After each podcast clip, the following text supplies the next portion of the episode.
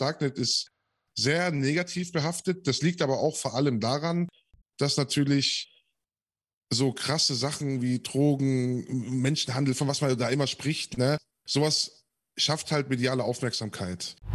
Und dann bin ich irgendwann mal auf, auf so ein Forum gestoßen und es hat mich, ich weiß nicht warum, aber als junger Mensch hat mich das total gefesselt.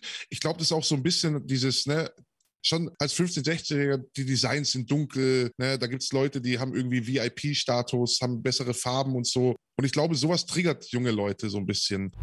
Das am Anfang hat es das Verruchte und du denkst erstmal so, oh, ah. Und dann hast du aber diese, dann ist diese Hemmschwelle, selber aktiv zu werden, wird immer geringer. Und so war es dann schlussendlich auch bei uns tatsächlich. Also, und so ist dann auch ähm, Wall Street Market irgendwann entstanden. Was uns vorgeworfen wurde, sind 41 Millionen Euro Umsatz. Okay. Das ist das, was von der Staatsanwaltschaft ähm, ermittelt wurde. Aber da ging es dann auch um Millionen, gerade am Ende. Da war aber ein Großteil jetzt nicht aus Provision, sondern weil wir einen Exit-Scam gemacht haben. Das heißt, wir haben die Verkäufer abgezogen im ja. Endeffekt und auch die Käufer. Und da ist der Großteil des Gewinns tatsächlich daraus entstanden. Und das waren am Ende, einer ist vor dem Exit-Scam ausgestiegen und am Ende war es so, dass, also als ich meine Wallets aufgemacht habe, war das ein Gegenwert von ungefähr 8 Millionen Euro damals.